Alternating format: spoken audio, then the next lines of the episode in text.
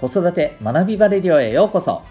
お聞きいただきありがとうございます。子供の才能思いを唯一無二の能力へ。親子キャリア教育コーチの前城秀人です。才能分析心理学絵本講座などのメソッドや子育て講師の経験も取り入れたオーダーメイドのキャリア教育サポートをしております。またパパのためのオンラインサロンともいくパパの学び場も運営しております。このチャンネルでは正解のない時代における子育て自分らしいパートナーシップワークライフバランスの実現など子育て奮闘中のママパパを応援する情報を毎日配信しております。今回は第192回伝わりやすいものと伝わりにくいものというテーマで、えー、やっていきたいと思います。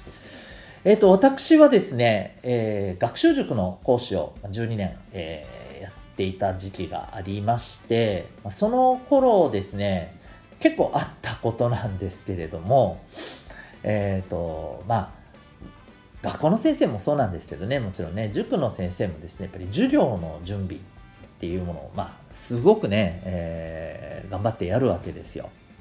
で、えー、特にね、まあ、塾ってやっぱり成績を上げるためのね、えー、場所なので、えー、本当にそのためには何をどう効率よく伝えてね、結果につなげるかっていうことに、まあ、ちみちを上げてね、皆さん頑張っているわけなんですよね。で、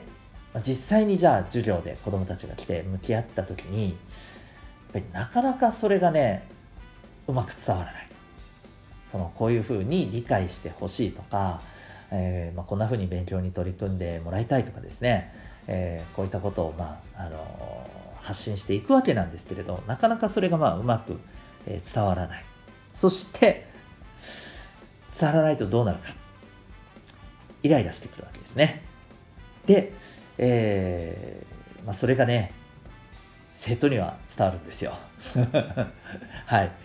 そうなんですよね。でなかなかこれでまたねちょっとこう空気感がうんっていう風に、ね、なったりする、えー、まあ、そんな経験がね何回かねあったりしました。でまあこういうあのもう今のお話でなんとなくあの察しがついた方もいらっしゃると思うんですけどそうなんですよね。相手にこうなってほしいっていうこちらのね願いとか思いってなかなか伝わりにくいんですよね。一方で感情ってめちゃくちゃ伝わるんですよ。こっちの感情。特に負の感情ですね。イライラとか怒りとかね。こういうのはねもうすっごい伝わるんです。あの伝えたくなくてもね、えー、ダダ漏れなんですよね。はい。でこれってやっぱりねあの人って感情の生き物だなってやっぱ改めて思いますしね。はい、えー、そういうところなんだろうなと。でこれはお子さんもそうなんですけれどやっぱりね保護者の方もそうなんですよね。で本当にあのそれこそ塾の講師をしてまあ今実際に親子サポートをしてる中でもそうなんですけれどもやっぱりあのあ今多分すごくちょっときつい状況だよなとか、まあ、実は結構やっぱりお家でイライラされてるんじゃないかなとかこういったことってやっぱり伝わるんですよね。うん、でやっぱりお話をいろいろ聞いていくとお子さんへのいろんな思いがあるでもそれがなかなかやっぱり伝わらないっていうことで、ね、すごくあの何て言うかまあ本当そういうところで苦戦している状況と、はい、そういうことってやっぱりあります。で、今実際にお聞きいただいている子育て中のですね、皆さんにも、やっぱりこう、経験があることではないかと思うんですよね。で、まあ、そんな、あの、なかなか伝わらない、そして、えー、伝わってほしくないイライラ感は伝わってしまう。で、まあ、余計ね、こう、気まずい感じになって、でなかなかこう、ね、それにお互いがね、消耗しちゃうっていう。まあ、これをどうやってじゃあ、あの、防ぐかっていう、はい、あの、話をしたいと思うんですけど、えー、私はですね、まあ、塾の講師の時もそうだったんですけど、ある時から、これって、基本伝わらないんだなっていう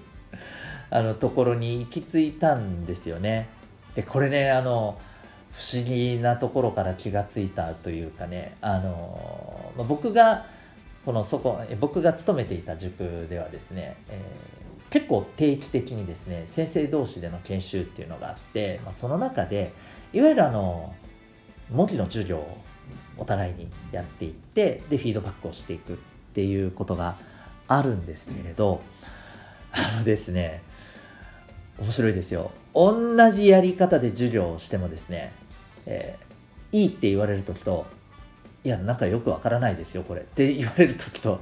あるんですよ。同じ授業をしてるんですよ。全く同じようなアプローチで同じような段取りで、え伝えているのにもかかわらず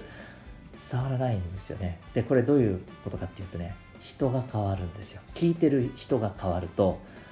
なんか分かりませんって言ったり、えー、ある時はあすごい分かりやすいです。あなるほどっていう風な フィードバックだったりするんですよね。もうこれを見てあ大人ですらこれ聞いてる人によって変わると。じゃあ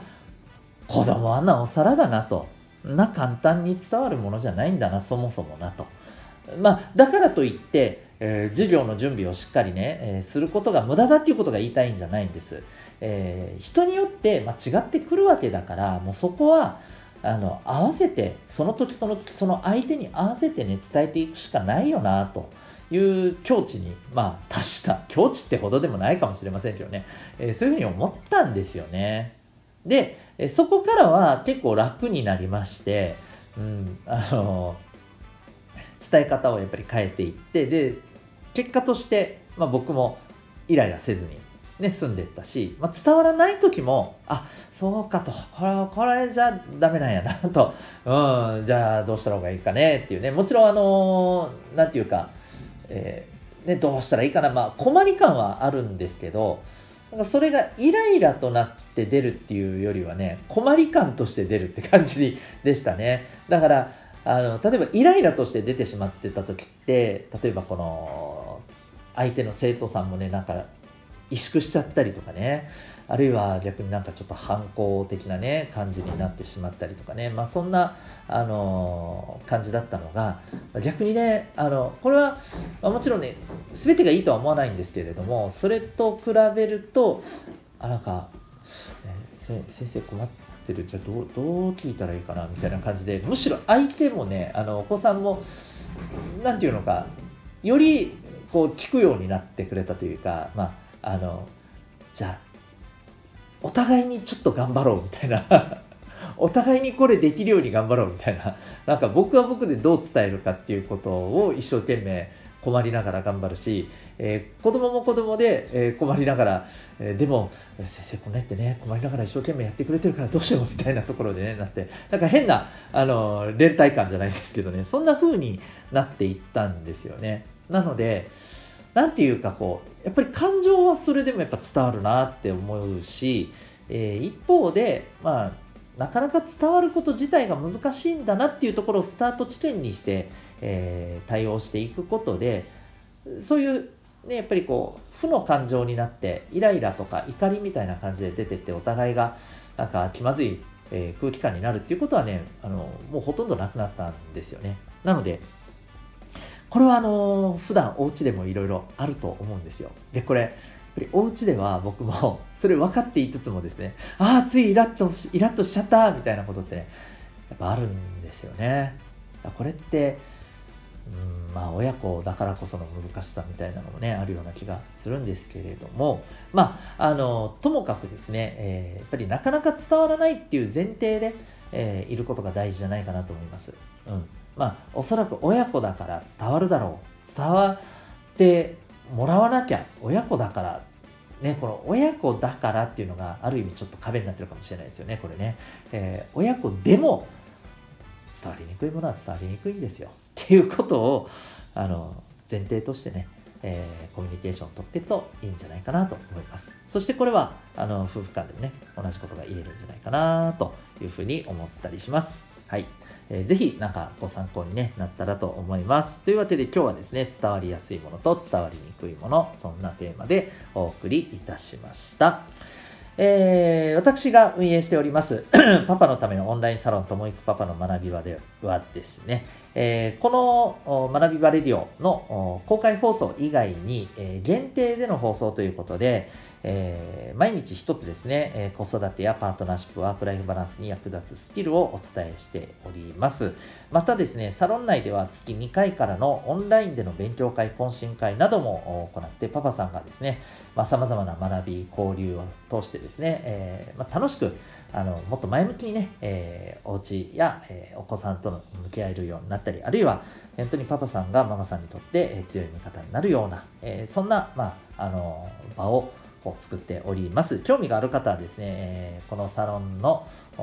ェブサイトへのリンクがですね、この放送の詳細説明欄にありますので、チェックされてみてください。ちなみに今週金曜日にですね、オンラインの勉強会、懇親会をやる予定でして、体験参加も可能でございますので、そのあたりも興味ありましたら、ぜひお問い合わせいただけたらと思います。それでは本日もお聴きいただきありがとうございました。学び大きい一日を